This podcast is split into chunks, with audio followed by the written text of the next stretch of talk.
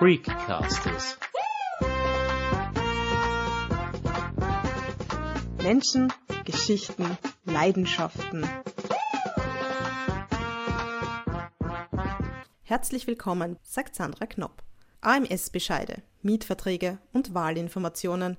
Eine komplexe Sprache, insbesondere das Behördendeutsch, begegnet uns allerorts und hinterlässt bei rund 40 Prozent der Menschen eine Reihe an Fragezeichen. Auch Nachrichten und die Flut an Informationen, die uns täglich erreicht, können überfordern, wenn sie nicht verstanden werden. Dabei ist Wissen Macht und diese wird über Sprache vermittelt. Die schlechte Nachricht, Sprache kann Hindernisse schaffen und Menschen ausschließen. Die gute, die einfache und leichte Sprache kann Barrieren durchbrechen und Triebfeder für gelebte Demokratie sein. Jutta Steiner hat sich bei ExpertInnen schlau gemacht, welchen Wert barrierefreie Informationen für unsere Gesellschaft haben und wie verständliche Sprache Wege ebnet. Wir starten in der inklusiven ORF-Lehrredaktion am Königelberg. Ohrenschmaus Literaturpreis. Am 22. März 2021 war die 14. Preisverleihung vom Literaturpreis Ohrenschmaus. Man hat Texte von Menschen mit Lernschwierigkeiten und Schreibtalent ausgezeichnet. Haben Sie auf Anhieb alles gut verstanden? Das war die Absicht, denn was Sie gerade hörten, war eine Nachricht in einfacher Sprache. Geschrieben und gelesen von der 28-jährigen Redakteurin Gelinde Scholz. Wir sind in der inklusiven Lehrredaktion des ORF am Königelberg zu Gast.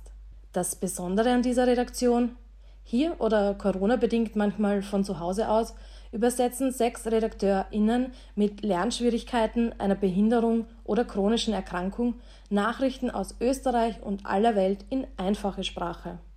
Unterstützt werden sie dabei von den Trainerinnen Claudia Brenner und Ilva Pauger von Jugend am Werk.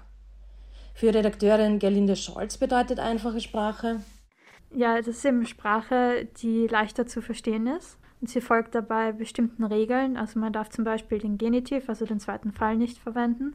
Und man muss für schwierige Wörter Synonyme suchen, also ähm, Wörter, die dann ähnlich sind, aber einfacher. Und ja, das ist gar nicht so leicht anzuwenden am Anfang, aber man kommt dann schon rein. Man muss halt ein Gefühl dafür entwickeln, welche Wörter jetzt eben schwierig sind. Nachrichten in einfacher Sprache sollen leicht zu lesen sein, aber sie zu schreiben ist gar nicht so einfach. In der inklusiven Lehrredaktion orientieren sich die SchreiberInnen an einem Regelwerk, das für die leichte Sprache entwickelt wurde. Und das ist paradoxerweise ganz schön komplex. Die einfache Sprache folgt nicht streng allen Regeln, aber ein paar wichtige Anhaltspunkte hat sie sich von der leichten Sprache geborgt. Einige davon verrät Trainerin Claudia Brenner. Die Sätze sollen prinzipiell mal nicht zu lang sein. Es ist auch einfach gut, wenn man schaut, dass, dass die Satzkonstruktionen so sind, dass nicht so viele Nebensätze sind. Und das ist dann über besonders wichtig oder gut, dass nicht zu viele Informationen vorkommen. Also wenn man viele Informationen in einem Satz hat, schaut man, dass man das auf mehrere Sätze aufteilt. Der Redaktionsalltag beginnt mit dem Durchforsten der ORF-Nachrichten. Fündig wird Gerlinde Scholz oft in den Ressorts Science, Help oder Gesellschaftspolitik. Im Schnitt übersetzt sie ein bis drei Artikel am Tag in einfache Sprache. Wie schnell sich ein Text übersetzen lässt, hängt von mehreren Faktoren ab. Also das ist immer abhängig davon, wie der Originaltext geschrieben ist. Also wenn sehr viele schwierige Wörter drin sind, dann dauert es natürlich länger. Und ehrlich gesagt auch von der Tagesverfassung von mir selber jetzt ab, zum Beispiel, wenn ich schlecht geschlafen habe oder so, brauche ich länger. In der Lehrredaktion, die vom gemeinnützigen Verein Jugend am Werk betreut wird, werden die RedakteurInnen vor Aufgaben gestellt, die sie optimal für einen späteren regulären Job vorbereiten, wie die Bildungswissenschaftlerin und Pädagogin Claudia Brenner erzählt. Die Lehrredaktion ist sozusagen das Mittel zum Zweck, weil man wie in einem Unternehmen agieren muss. Unsere Teilnehmer müssen am Computer arbeiten.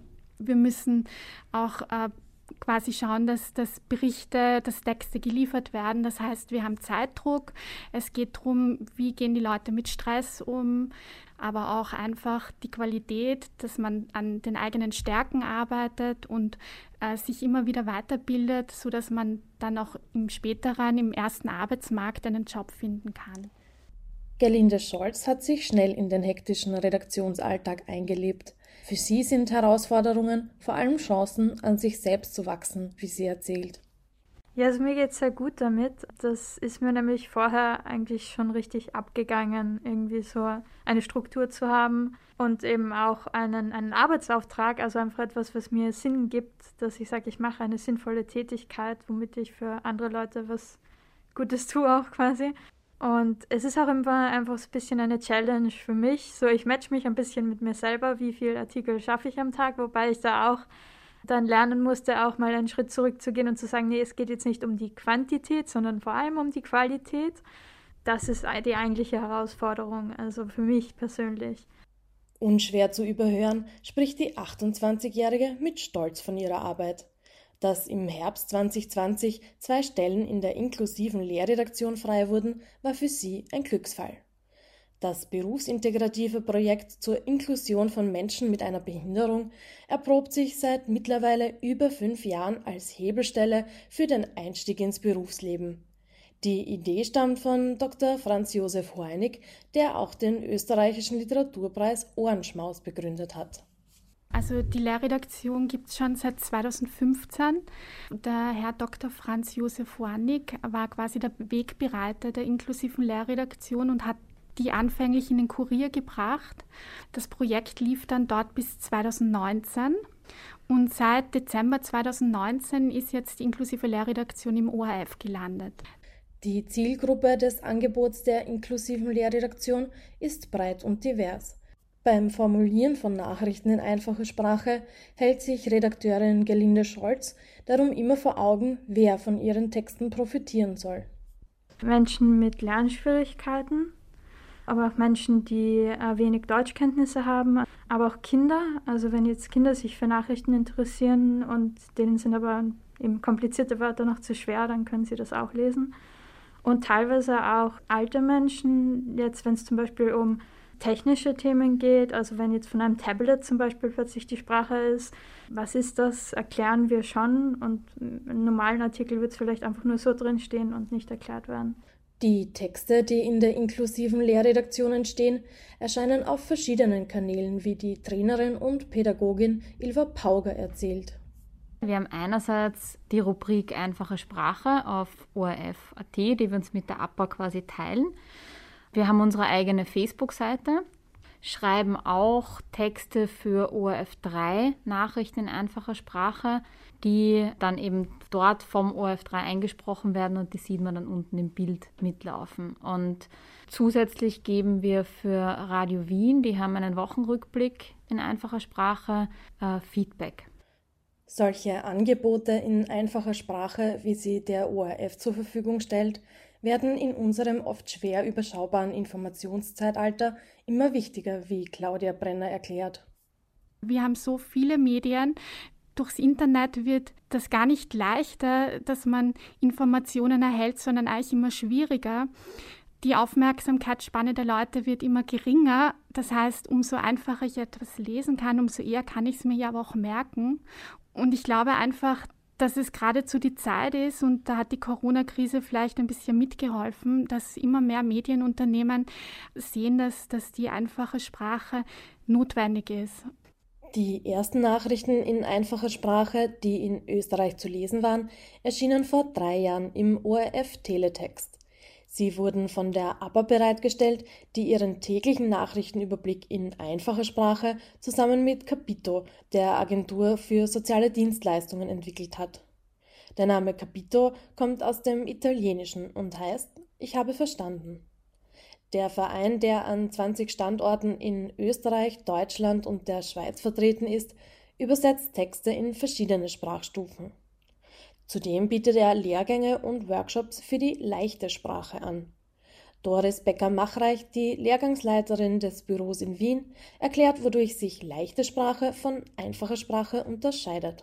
Für mich ist ein wichtiges äh, Unterscheidungskriterium, dass die leichte Sprache eben ein Regelwerk hat. Und die einfache Sprache hat eigentlich jetzt keine Unterscheidung in, in diese Sprachstufen, während wir bei Capito eben ganz konkret wirklich drei Sprachstufen anbieten, nämlich A1, A2 und B1. Und je nach äh, Wunsch vom Auftraggeber, Auftraggeberin übersetzen wir die Texte, die wir bekommen, in das Sprachniveau, das wir uns da vorher gemeinsam ausmachen, orientiert an der Zielgruppe, für die der Text dann gut verständlich sein soll. Die Übersetzungen in unterschiedliche Sprachstufen zeigen, wie heterogen die Zielgruppe ist. Wie groß sie ist, dazu fehlen aktuelle Zahlen. Laut einer Erhebung der Statistik Austria im Auftrag der OECD verfügten in den Jahren 2011-2012 rund 17,1 Prozent der 16- bis 65-Jährigen über eine nur niedrige Lesekompetenz. Das entspricht rund einer Million Menschen. Aber was ist mit den über 65-Jährigen? Gerade jetzt, wo diese zu einer der vulnerabelsten Gruppen zählen, sind Erklärungen in einfacher Sprache mehr denn je gefragt. Das weiß Ingrid Panowetz, Leiterin der Leichtlesen-Redaktion bei Capito Wien, aus ihrem eigenen Umfeld. Ich habe mit meiner Mutter dieses Formular da für die, für die Covid-Impfung ausgefüllt. Ja. Das ist kompliziert und alte Leute brauchen auch Unterstützung dabei. Und meine Mutter ist jetzt sicher nicht ungebildet, aber sie ist halt nun einmal schon alt. Sie hat auch äh, leichte Sehbehinderung.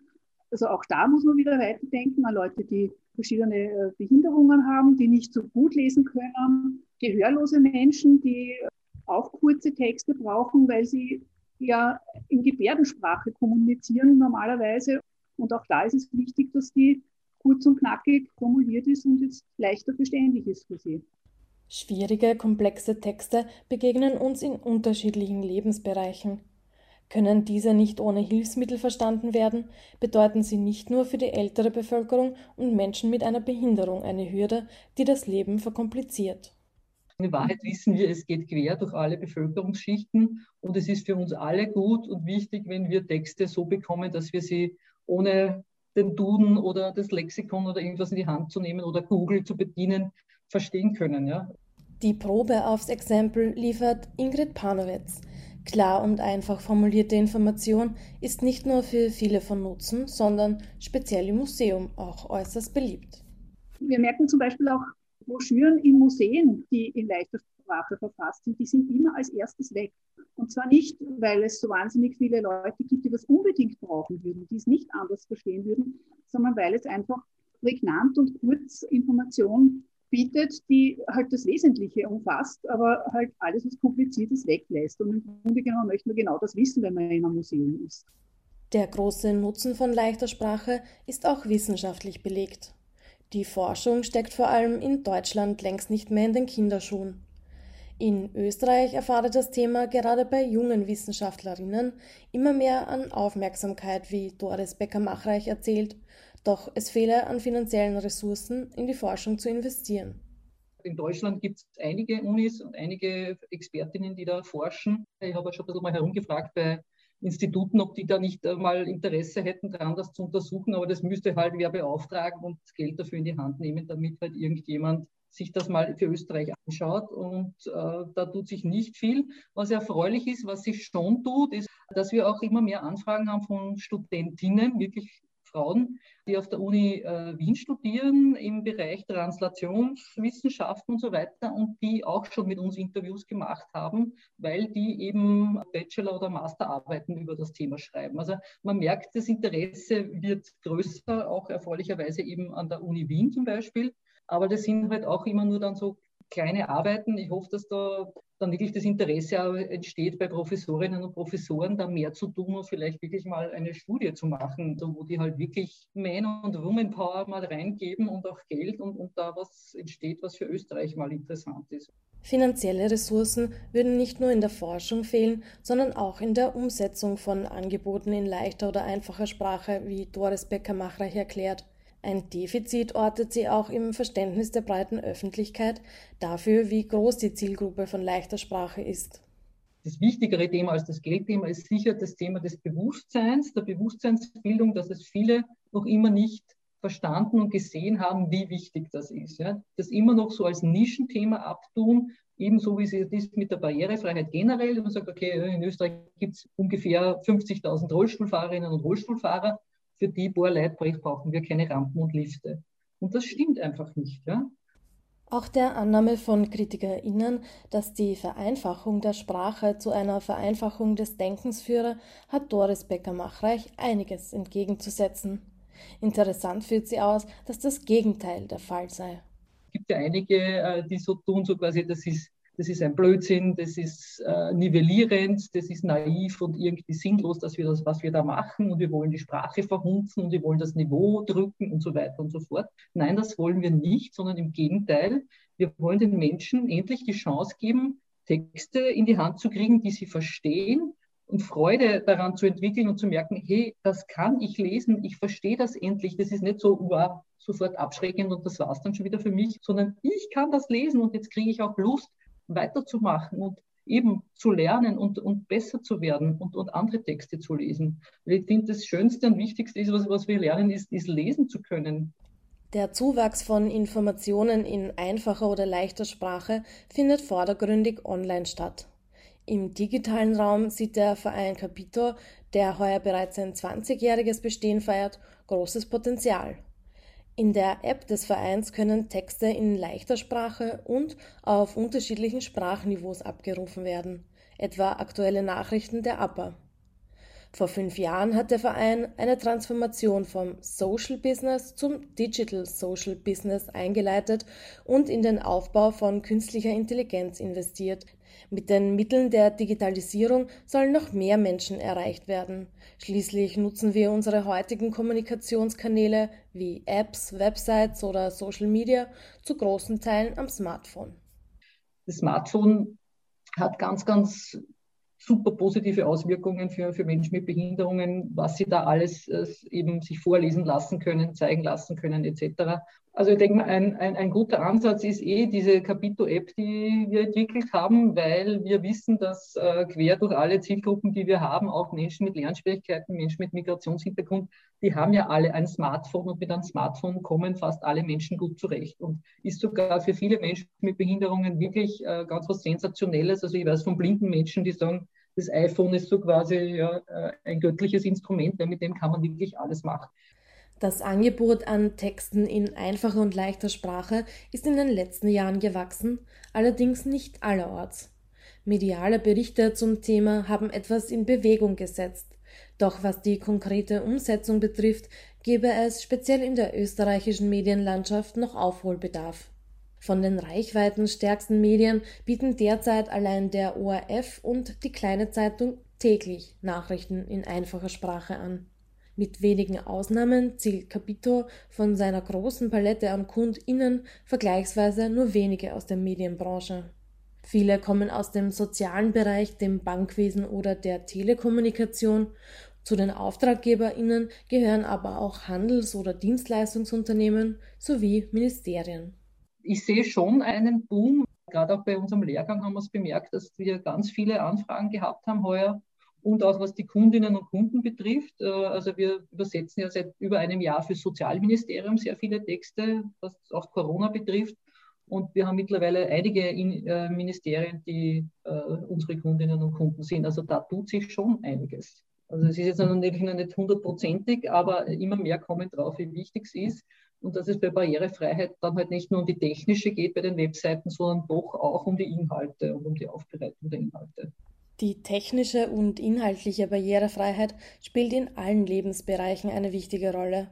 Für die demokratische Teilhabe an der Gesellschaft aller ist in Österreich Ende März eine Schranke gefallen.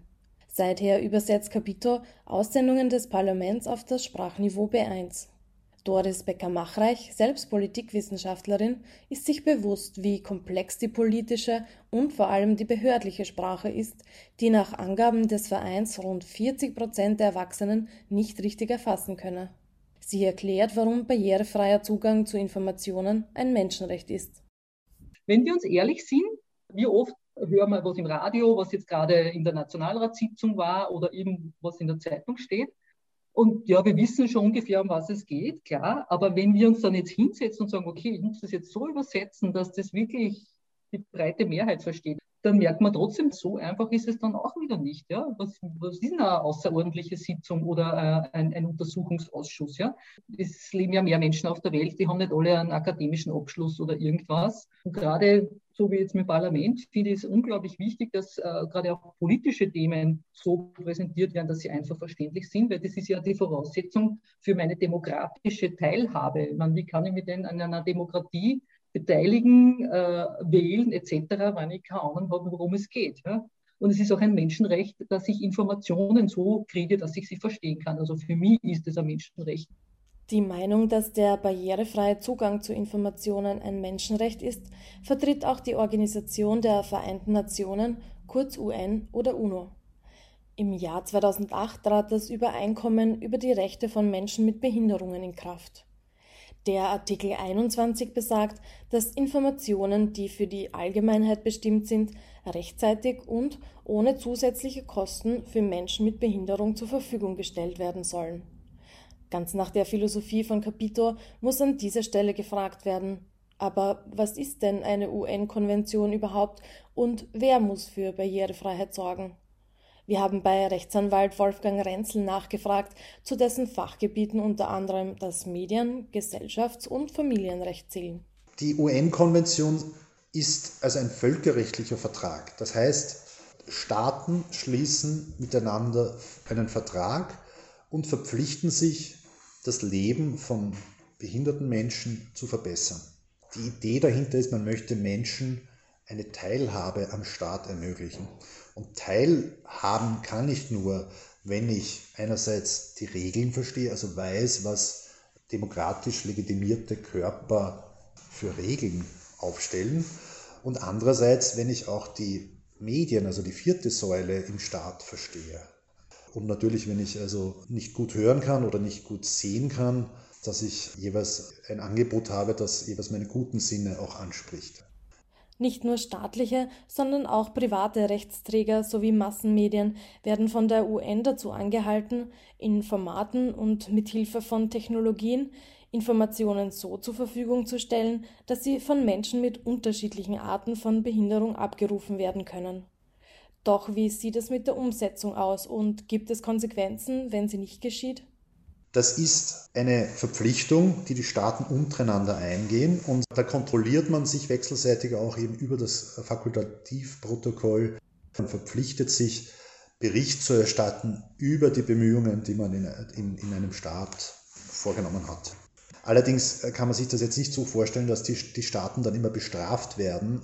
Und es geht natürlich schon, dass so etwas wirkt. Also wenn ich mich völkerrechtlich verpflichte, dann ist das einmal schon eine Verpflichtung, die ich eingegangen bin gegenüber anderen Staaten. Und äh, ich werde halt bloßgestellt, wenn ich dann diese Verpflichtung nicht erfülle. 2010 übermittelte Österreich seinen ersten Staatenbericht an die UN. Diese sah in ihrem Prüfungsbericht 23 Empfehlungen zur Verbesserung der Umsetzung der Behindertenkonvention vor, die in Österreich bis zum heurigen Jahr umgesetzt werden sollten. Die Prüfung des zweiten und dritten Staatenberichts Österreichs aus dem Jahr 2019 wird heuer erwartet. Positive Entwicklungen sind aber bereits zu verzeichnen, denn am 1. Jänner 2016 trat das Gesetz für Barrierefreiheit in Kraft, das vorsieht, Informationen der öffentlichen Hand barrierefrei zugänglich zu machen. Mit 1. Jänner 2021 fand sogar die einfache Sprache Eingang in zwei Gesetzgebungen. Die sind also wirklich ganz, ganz jung. Ja. Das ist eben der Paragraph 20b des Com-Austria-Gesetzes und der Paragraph 5 des ORF-Gesetzes. Die einfache Sprache ist gesetzlich verankert worden. Doch hat sie selbst auch eine Umsetzung in der Gesetzesgebung erfahren?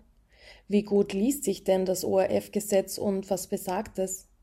Wolfgang Renzel wirft für uns einen Blick in das Rechtsinformationssystem des Bundes, kurz RIS. Selten dürfte man einen Anwalt so lachen gehört haben.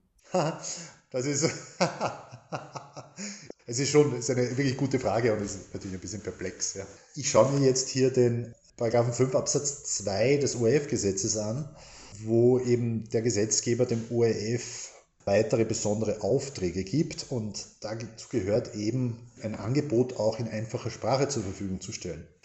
Dieser Absatz, den ich da jetzt vor mir habe, hat 20 Zeilen und sind also genau das Gegenteil von dem, was man als einfache Sprache bezeichnen kann. Wir haben Juristen einen Text gemacht, wo sie also ein Verlangen haben nach einer einfachen Sprache und das regulieren, aber selbst sich nicht besonders bemüht haben. Die Juristen haben eben diesen Glauben, dass man sich kompliziert ausdrücken muss. Und das ist aber ein Irrglaube. Es gibt hier einen, einen ganz berühmten Juristen und Anwalt, den Fritz Schönherr, der hat einmal ein Buch herausgebracht, das heißt Recht und Sprache. Da ist also einer der ersten Grundsätze für Juristen ist, bleiben Sie kurz, drücken Sie sich verständlich aus. Eine Aussage pro Satz. Das sind alles Dinge, die, die uns jetzt eigentlich also in der einfachen Sprache wieder begegnen. Also diese Grundsätze sind gar nicht so weit weg von der Juristerei.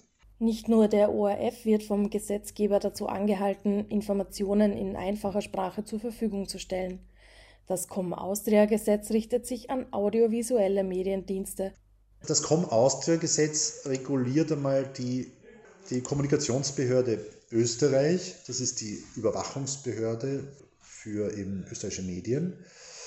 Da gibt es eben einen Paragraphen 20b, dass eben die, die, die Com Austria hier eine Servicestelle für Beschwerden und Informationsangebote zum Thema Barrierefreiheit audiovisueller Mediendienste übernommen hat. Audiovisuelle Mediendienste heißt im Wesentlichen also ein, ein Medium, das Filme zur Verfügung stellt. Und vor allem geht es da natürlich darum, dass man die bewegt Bilder, also sprich die Filme, untertitelt. Für audiovisuelle Mediendienste gibt es eine Regulierung für die Barrierefreiheit. Doch es gibt Ausnahmen, die eine Verpflichtung aufheben.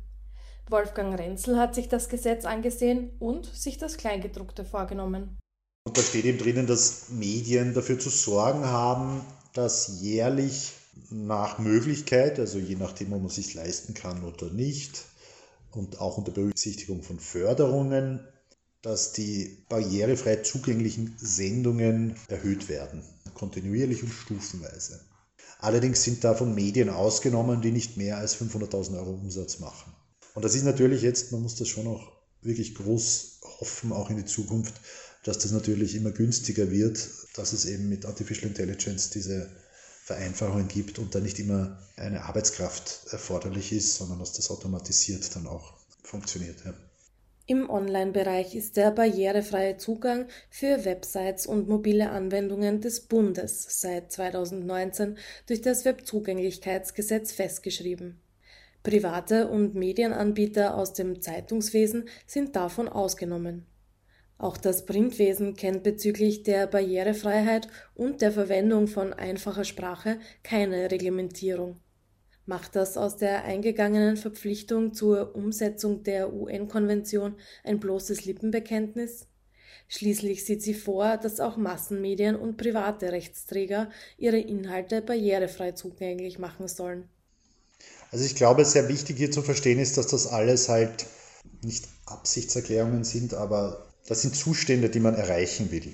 Die ersten Maßnahmen, die jetzt innerstaatlich natürlich bestehen, ist, dass einmal die Informationsangebote des Staates und der Gebietskörperschaften barrierefrei gestaltet werden. Und zur Barrierefreiheit gehört halt auch unter anderem eben die Verwendung einer einfachen Sprache. Weil in einer gewissen Weise ist ja nicht die Behinderung das Problem, sondern die Barriere.